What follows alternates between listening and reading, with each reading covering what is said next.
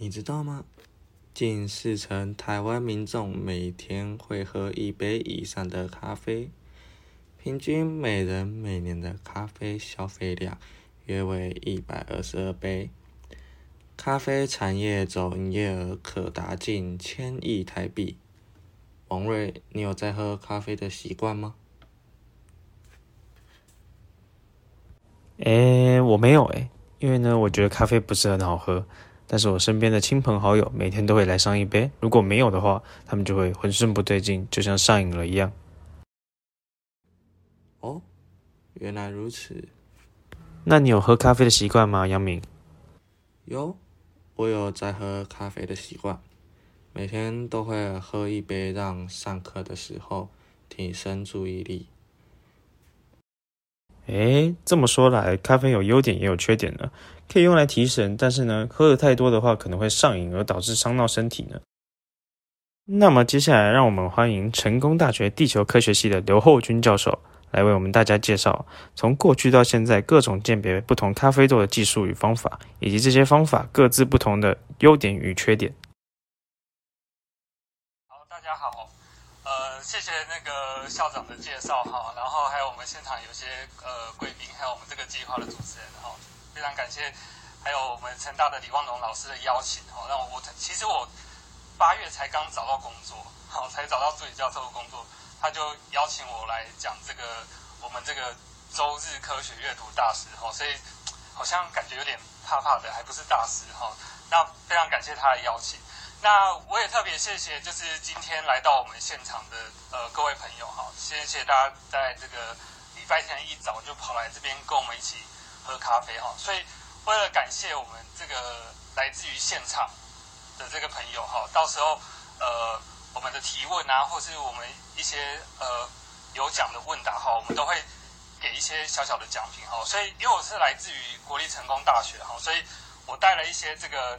呃，成大的伴手礼来这边来感谢大家哈。那我们今天的题目哈，又是讲这个呃，用同位素来看这个咖啡豆嘛哈。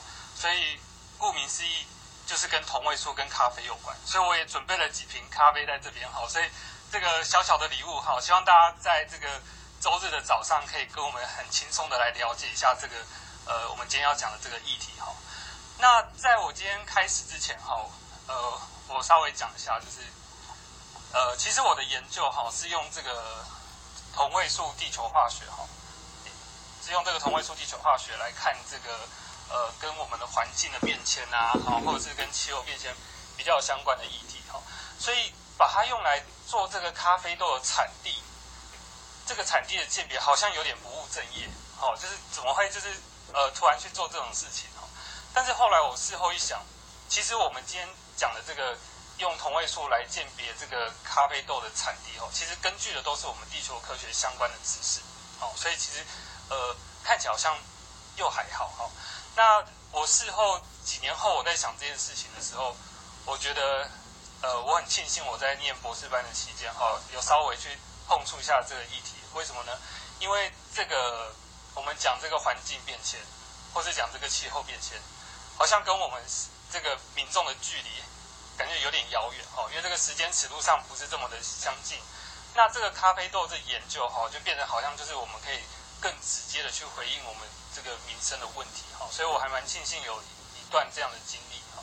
那其实我们今天讲的这个内容哈，在我们二零一四年的时候哈，已经把这个呃相关的技术发表在国际的期刊上面哈，所以大家可以找得到。那呃。所以我在一开始之前哈，我要感谢一下我们这些共同作者哈。这这个第二位是尤正峰老师哦，这成大的地球化学老师哈，他是我以前的指导教授。那这个陈秋云小姐哈，就是以前我们的硕士班的学生哦。所以今天我们讲的这些内容，有一些部分的这个数据哈，其实是他硕士论文里面的一些成果哈。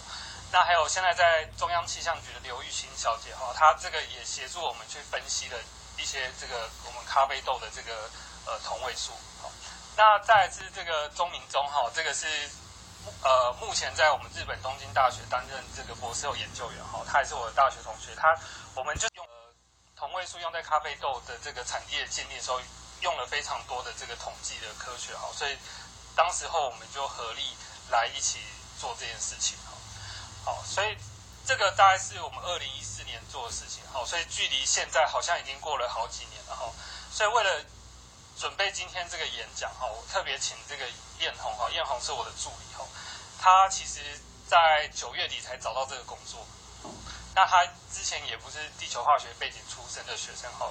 那他一找到工作之后，我就跟他讲说，我们要来做这个演讲，所以我们要把二零一四年到现在所有 SCI 发表的数据全部再把它统整一次，看看这几年来有什么变化哈。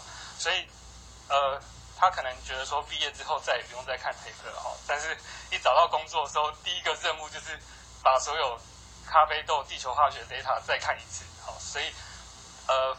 所以他其实蛮辛苦的哈，然后也趁这个月的时间哈，整理了很多的资料，所以对我们今天的演讲也有很大的贡献哈。那所以那个我们这些今天讲的内容呢，我们也有投稿在这个科技部的科学发展里面哈，所以有一个科普版的版本哈，大家如果有兴趣的话，可以呃到这个科学发展的这个期刊去下载来看哈。好，那在今天的演讲开始之前哈，我想先问一下。现场的各位，就是今天有喝咖啡的举手。诶，蛮多的诶，大家都喝咖啡了。好，那我们第一个有奖征答，问一下，大家猜猜看，全世界最爱喝咖啡的是哪一个国家？有没有有那个我们有准备精美的一些小礼物哈？就是有没有人勇敢的发言？哎，那边有一个小姐是台湾不是？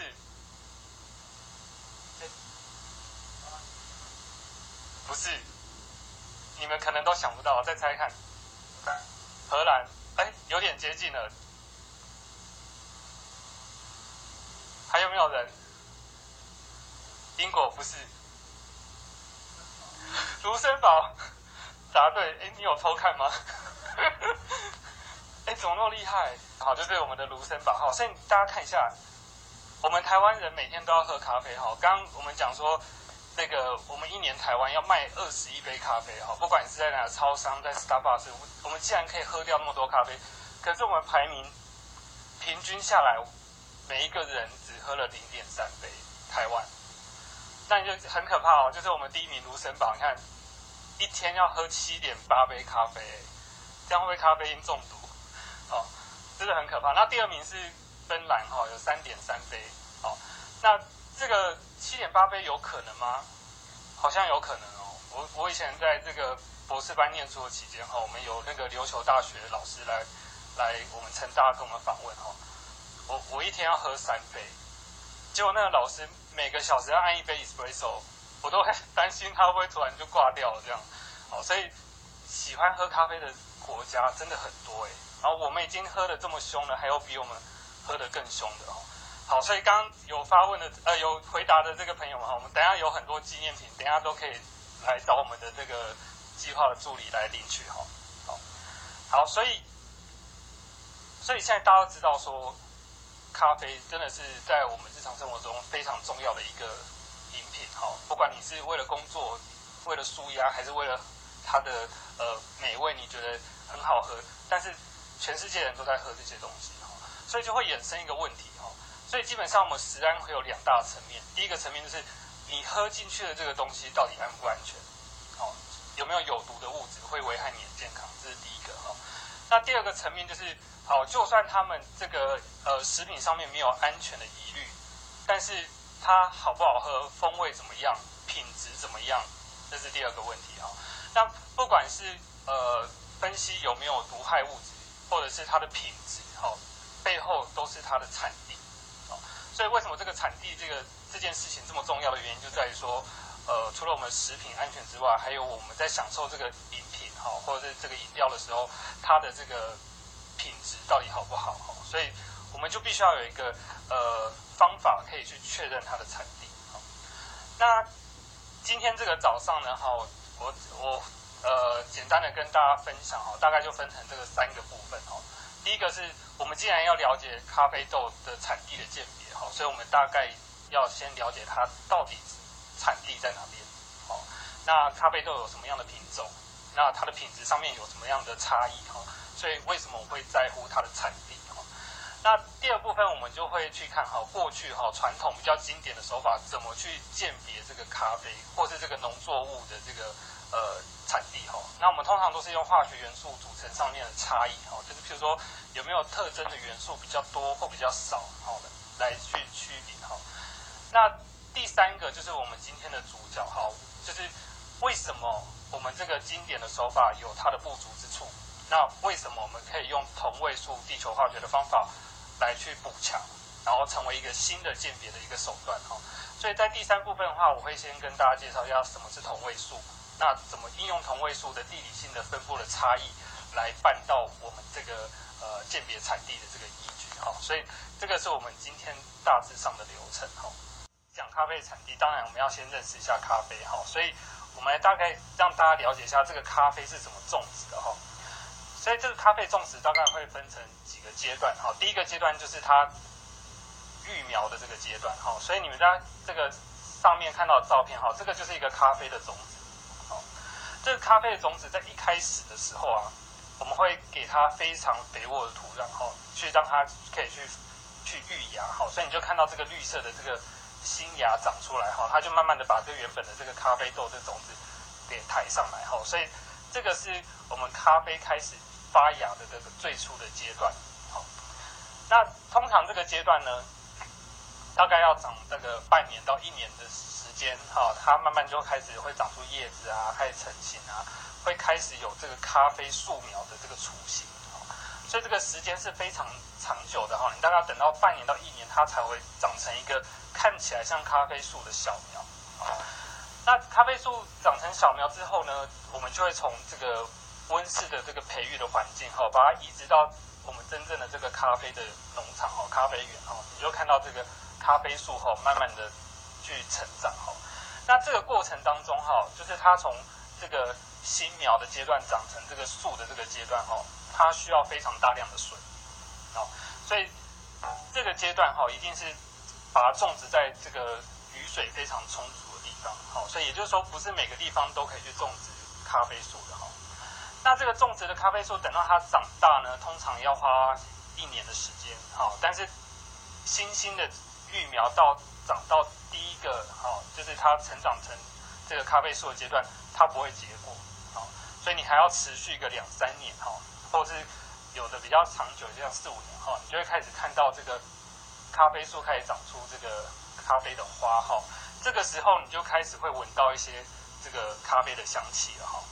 那有有人去形容说，它这个咖啡花的这个香气有点像是那个茉莉花香，哈，但是但是又有点不太一样，哈，所以这个阶段你就可以开始看到花了。